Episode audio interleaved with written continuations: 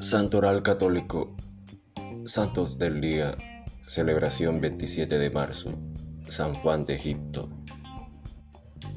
Exceptuando a San Antonio, ningún ermitaño del desierto adquirió tan amplia fama como San Juan de Egipto, que fue consultado por emperadores y cuyas alabanzas fueron cantadas por San Jerónimo, Palladio, Casanio, San Agustín y muchos otros.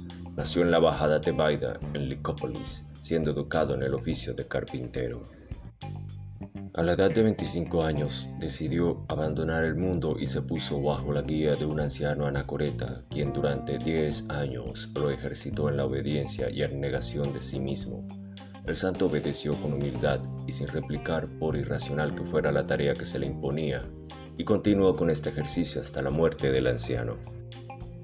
Se retiró a una cumbre de una escarpada colina donde construyó tres celdas contiguas. Ahí permaneció hasta el final de sus días. Durante cinco días de la semana hablaba con Dios, pero los sábados y domingos las personas podían acercarse para oír sus instrucciones y consejos espirituales.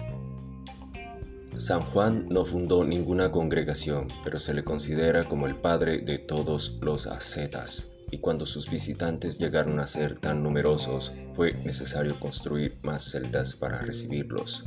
También fue especialmente famoso por sus profecías, milagros, su poder de leer los pensamientos y de descubrir los pecados secretos de aquellos que lo visitaban.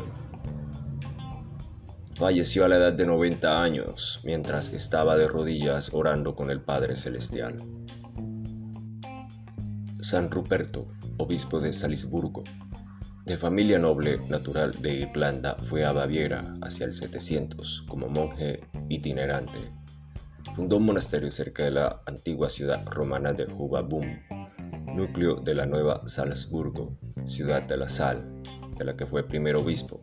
Murió el 27 de marzo del 718, el día de Pascua. Gracias, gloria a Dios.